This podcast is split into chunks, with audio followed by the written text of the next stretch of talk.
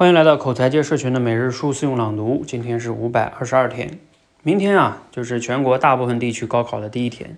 如果呢你或者你家里的孩子明天将要奔赴考场，旗开，祝你旗开得胜。前不久呢，我遇到一个老师，就闲聊起了高考。他说啊，即使不考虑到那些复杂的国家治理的因素，高考其实也是很有必要的一次人生经历。你想啊，一个人在少年时代就能感受到一次。如此正式的竞争，如此庞大的资源投入，如此热切的社会期待，如此严密的规则，如此深厚的传统。如果赢了，少年时代就可以赢得如此光彩；如果输了，少年也没有什么输不起的，但是至少输的服气。那位老师说了，高考啊，加上古时候的科举，就是中国少年的成年礼，也奠定了中国人的精神底色，就是向自己的努力要未来。向社会的公平要规则，所以高考不仅是一场资格考试，也是中国文化最重要的一种社会仪式，把一代代的中国少年变成成年人。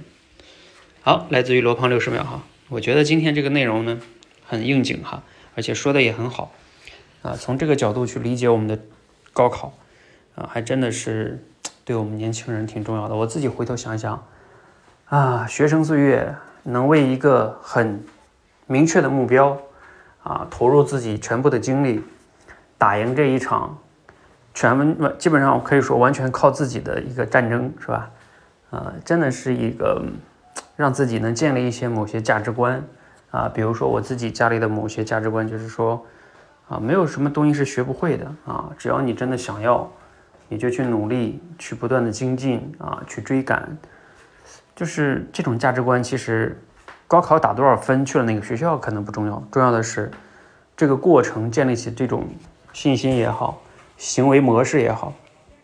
这个毕业之后会一直伴随着我们，甚至会伴随我们一生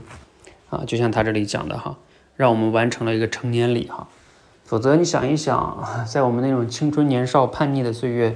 如果没有这样一个目标，呃，有可能自己就走上了一个别的什么路上去了哈，谈个恋爱呀，上个网吧呀。啊，等等等等，去学个什么东西呀，就人生就偏了哈。啊，这就是高考的意义吧，嗯，所以呃，也希望我们所有哈，明天考试的啊，还朋友们哈，大家可以去加油哈。就算考不好，那你可以选择再战一年；如果考得好，嗯，那你就注意哈，这是你完成了第一次。很重要的一次战争哈，嗯，